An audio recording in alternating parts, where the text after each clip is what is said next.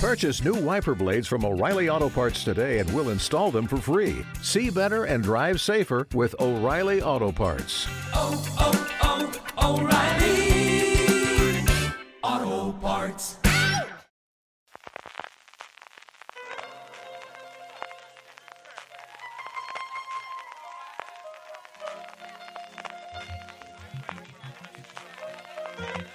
Estás escuchando Fuera de Series con CJ Navas.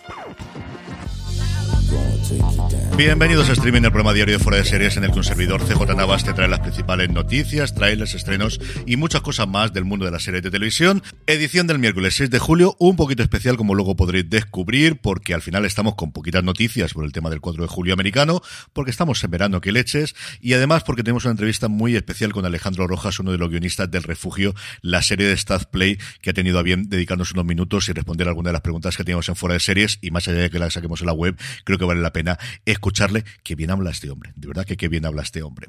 Así que nos saltamos la parte de noticias, que es muy poquitas y podemos recuperarlas mañana sin ningún tipo de problema. Eso sí, recordaros que dentro de nada tenemos el Prime Day en Amazon y ya sabéis, para vuestras compras en Amazon, en Prime Day, en Black Friday, en Cyber Monday o en cualquier otra palabra inglesa que queráis meterla aquí al lado, ya sabéis que a ti te costará lo mismo y a nosotros nos estarás ayudando si lo haces desde amazon.fueradeseries.com. Para tu compras en Amazon durante todo el año, amazon.fueradeseries.com.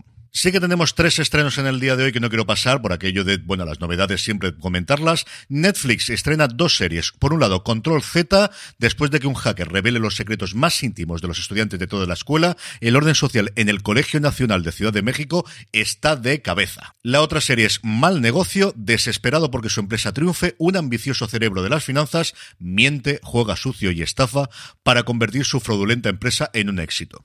Y Disney Plus nos trae la reinvención, reboot, continuación, como queréis verlo, de Falcon Crest, llamada Tierra de Oportunidades. Nos trasladamos al Valle de Sonoma, en California, con el elenco totalmente renovado. Y bueno, pues a los que les gusten los culebrones, ahí lo tenéis. Y como os comentaba al principio, os dejo con la entrevista que le hemos podido realizar a Julio Rojas, uno de los tres guionistas del Refugio, la serie original de Start Play que ya tenéis en la plataforma, con la producción ejecutiva de los hermanos Larraín, una serie de ciencia ficción en español que yo creo vale la pena que le echéis un ojo y yo creo que más aún os ocurrirá después de escuchar al bueno de Julio Rojas. Hola otra vez, Julio. Hola, hola. Un placer de verdad conocerte y tenerte al otro lado.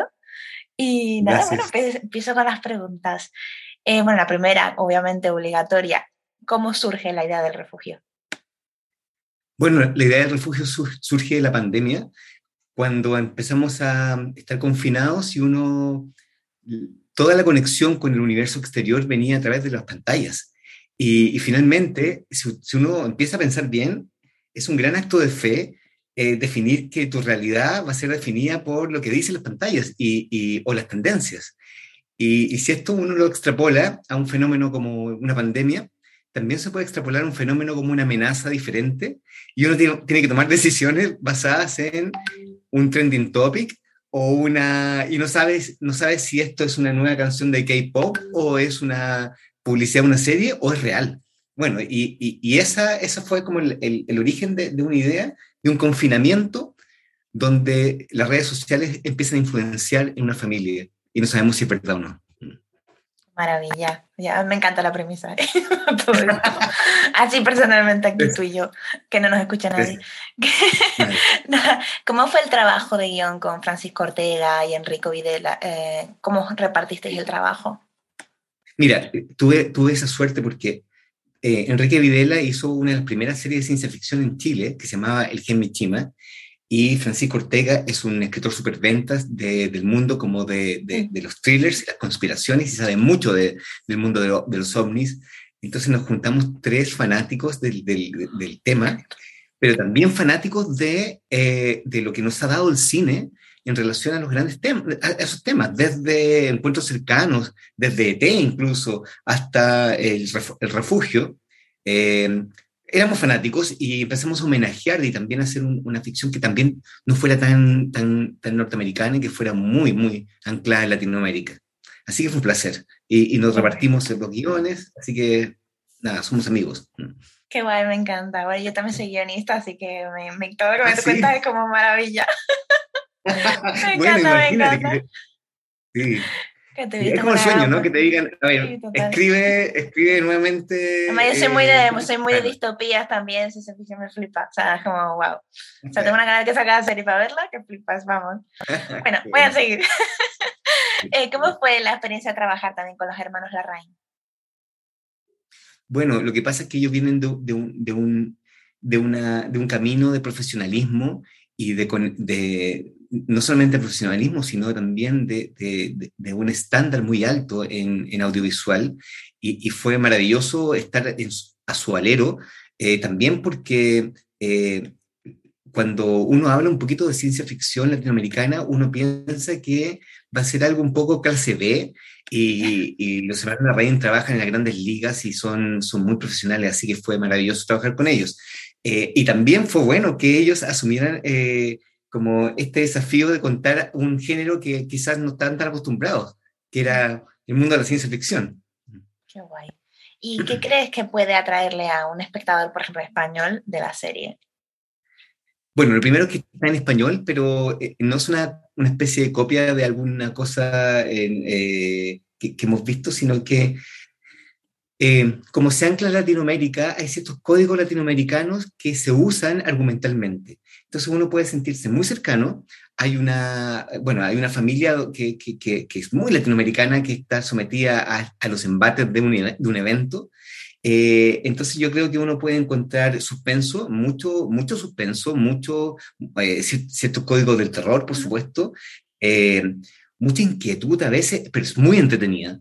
Eh, y los actores lo han hecho un trabajo maravilloso, sobre todo los niños. Y tú sabes tam también como guionista que cuando un niño empieza a actuar bien, cuando un perro empieza a actuar bien, cuando uno ve el poltergeist, es todo. Eh, bueno, tuvimos la suerte de contar con dos niños maravillosos que asumieron esta, esta, esta distopía.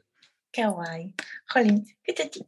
Eh, y bueno, a ver, ¿qué has visto, qué has visto recientemente en, en, la tele o en el cine que te haya gustado?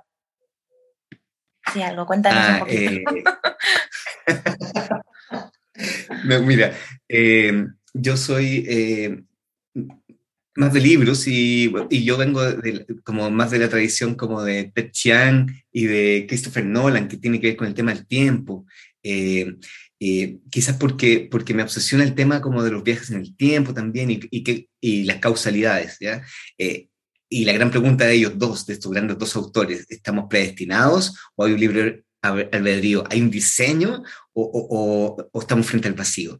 Y, y, y, esos dos autores, más obviamente Asimov y por supuesto Philip Dick, son mis grandes referencias. Y todo lo que venga a Philip Dick eh, me encanta. Así que estoy viendo una serie de, en, que, que, son unos cuentos, unas distopías de Philip Dick que son, me encantan.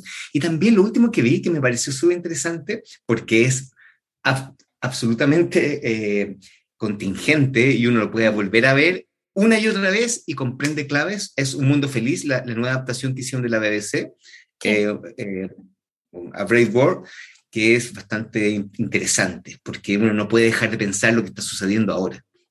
Qué guay. Oh, pues, pues yo quedan cinco minutos, pero yo ya no tengo más preguntas, que mando nada más. no, está bien. Tienes que pero de verdad que me ha encantado. Me encanta, me encanta sí. conocerte, bueno, de verdad. Muchas gracias, sí.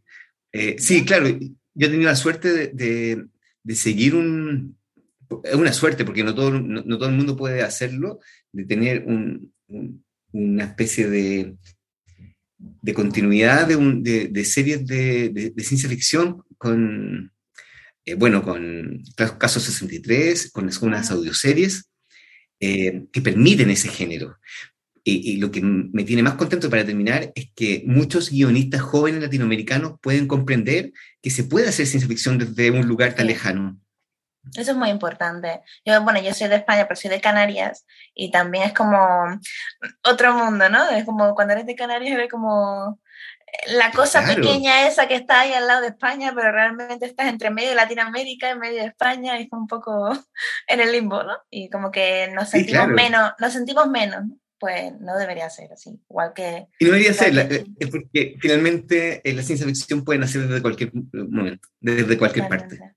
Totalmente. Pues de verdad, Julio, muchísimas gracias por, por tu Bien. entrevista, un placer y seguro que coincidimos en algún momento okay, en el futuro. Y muchos, muchos éxitos. Y con esta maravillosa entrevista, la que agradezco muchísimo a la gente de prensa de Star Play que nos haya permitido tener estos minutos con Julio Rojas, nos despedimos por hoy, no sin antes recordaros antes que para vuestras compras en Amazon, sea en el Prime Day o cualquier día del año, si lo hacéis desde amazon.fueradeseries.com, a ti te costará lo mismo y a nosotros nos estarás ayudando. Volvemos mañana 7 de julio, el mejor día del año. Gracias por escucharme y recordad, tened muchísimo cuidado y fuera.